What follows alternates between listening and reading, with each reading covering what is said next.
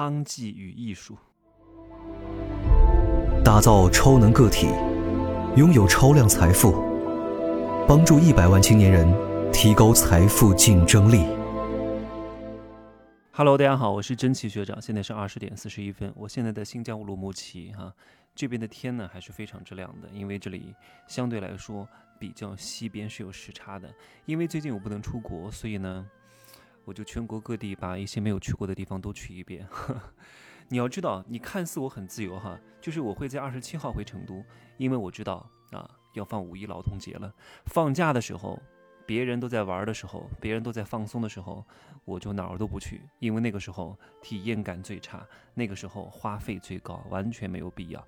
我知道很多人都想过这样的生活方式啊，随时随地拥有想走就走的自由。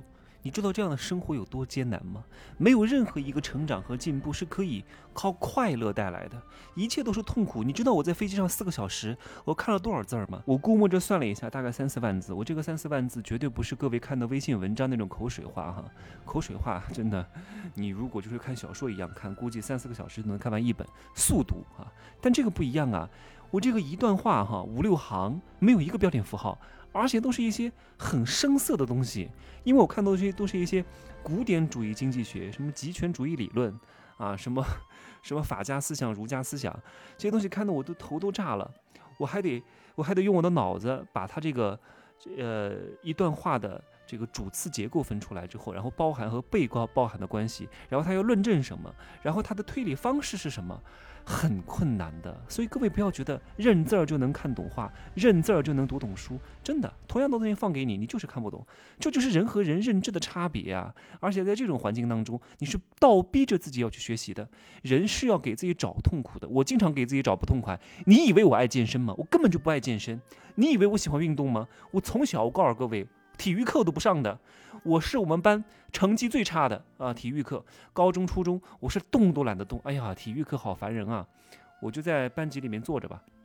我跑那个八百米，连我们班一百八十多斤的大胖子我都跑不过。我是后来大二的时候，啊，因为去面试模特被打击被拒绝了。人一定要经历痛苦才能够有转变。从那个时候开始，我就发誓我一定不要当一个胖子。居然别人说你不用面试了，你这么胖不需要来面试，你当不了模特。我受刺激了，人一定要被打击被痛苦。被老天开启啊，被现实打脸，我就这样坚持运动，运动了十二年，风雨无阻。各位你知道吗？我那个时候在大学没有健身房，我每天骑车六。大概是十五分钟吧，风雨无阻去合肥工业大学，我是安徽大学本科嘛，在工大那边有一个小健身房，一年大概六百块钱，坚持健身。有时候健身房关门，我就在宿舍跳绳儿啊。我们同学都在那儿，我们的本科室友嘛，都在那打游戏。我在那个两个过道之间，就两个床之间哈跳绳儿，你知道吗？经常那个绳子就抽到我室友的身上，他说：“哎呀，你真……”他说：“哎呀。”他们表面上好像啊在打击我，但背地里都在给我竖大拇指。真气真有毅力，真有毅力。那个时候我每天还炖那个营养粥呢，买很多红豆回来，在宿舍熬粥，熬什么红豆银耳莲子羹。从从小就有这种保养的意识。我虽然是学这种艺术专业哈，但我一直觉得自己不是艺术家。啊，我从来不觉得自己是艺术家，我没有那么清高，我也没有那么神圣。各位，真的，只是那个时候我没办法。那个时候对我来说。呃，上艺术这个专业是曲线救国的一个方式，它是我达成目标的一个手段。而且那个时候我当主持人啊，做各种演艺活动，参加各种比赛，拿各大奖，确实给我挣了很多名声。你们是不知道哎，你们如果在那个时候认识我，整个安徽很多电视台上都是我的广告啊，电什么公交车上都是我的广告，什么户外广告上 TVC 都是我拍的，什么各种啤酒，我还拍过什么现代女子妇科医院，都是我。那个时候有名就会有钱，那个时候只是我挣挣钱的一个方式，只不过那个时候我还没有认知到我。我的底色是商人，我的底色是要做企业家的，我的底色是一个实战派，只不过那个时候通过艺术这个方式去变现而已。但后来我发现，其实我是用艺术化的思维在做商业而已，让商业更具备艺术性，同时兼顾盈利性。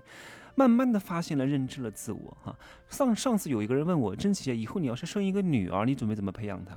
我说你准备怎么培养？他说我一定会让我的女儿学钢琴、学芭蕾、学诗词歌赋、学一个舞蹈、学四国语言。我说可以，挺好的。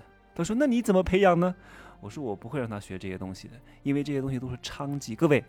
从这里开始，如果你感觉到不适，请你离开啊！我说了，我的节目不是给大多数人听的，不是在迎合你的，各位，我不是来迎合你，大多数人都是蠢人，真的。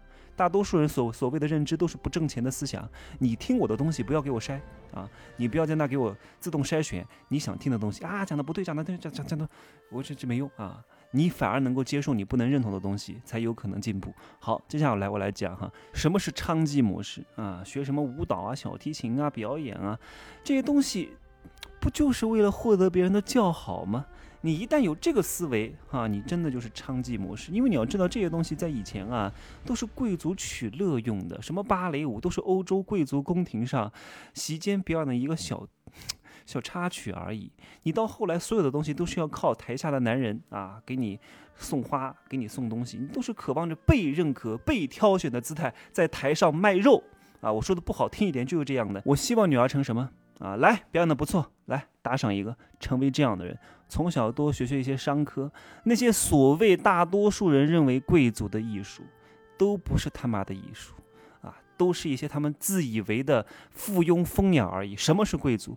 这些东西是谁定义的？你学的都是贵族定义的所谓的贵族的行为方式，但真正的贵族从来不会这样认为。我从来不觉得什么啊，什么松露好吃。啊，什么白兰地好喝？我觉得白开水它就是时尚。我觉得这个红色就是今年的流行色。我觉得这个东西就是最好的，没有什么谁给我定义的，这才是贵族，而不是你认为所追求的贵族。我就像我去买东西，我不要新款，我穿什么都是新款，我我就买打折的，反正无所谓。我不是买不起，是我没必要买。我不会被你定义，这是很可贵的一种东西。你如果从小能够拥有这种东西，你是真太厉害了，各位真的。今天还有个人问我，你敢不敢在大街上跟别人手牵手接吻？我说为什么不敢呢呀？我说这些路上的陌生人，我一辈子就见这么一次，我何必为了他的看法而活呢？我开心，我亲吻，我舌吻，我牵手，我开心，我为自己而活，这个很重要。我也没有影响到你，对不对？你觉得我很恶心，觉得我有伤风化，那是因为你的思维太低下了。谁告诉你在大街上手拉手就是，就是就是伤风害俗啊？你还活在上个世纪五十年代啊？所以我希望我的女儿学什么呢？不要去学那些看似是艺术的艺术，那不是艺术，都是形而上的东西，都是吃饱了饭没事儿干的。真的，学一些什么待人接物的艺术，啊，解构利益的艺术，能够看透商业能力本质的艺术，啊，能够在精雕细琢的这种商务宴请场所觥筹交错谈判的艺术，能够有一眼识人能力的艺术。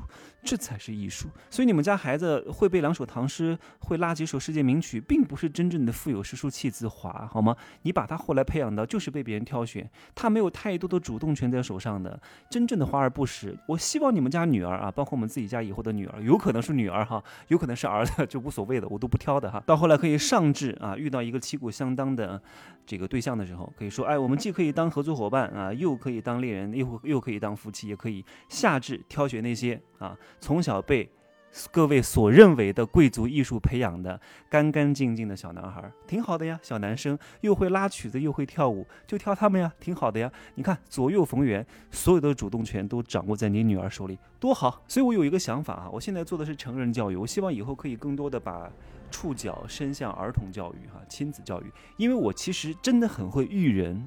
育人是什么意思？就是我以前就是儿童团团长，我们家门口的小孩全都在我的麾下，我给他们制定规章制度，我给他们制定竞争玩法，我给他们制制制定那种淘汰规则，每个礼拜要比赛，然后淘汰了啊，你就被隔离我们这个团体之外，然后他们每个人都拼命的表现。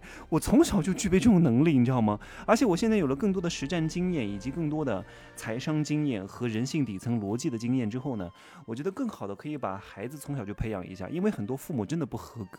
我希望我们和你还有你的孩子一块共同成长，真的是能够富三代的一个贵族家庭，好吗？今儿呢就说这么多，各位可以加我的微信，真奇学长的拼手字母加一二三零，备注喜马拉雅，通过概率更高，好吧？没有报贵人课的赶紧报哈，还有最后的六天哈就恢复原价了，一七七七，好吗？这应该是我有史以来价格最低的一系列的课哈贵人相助，一年顶十年，再见。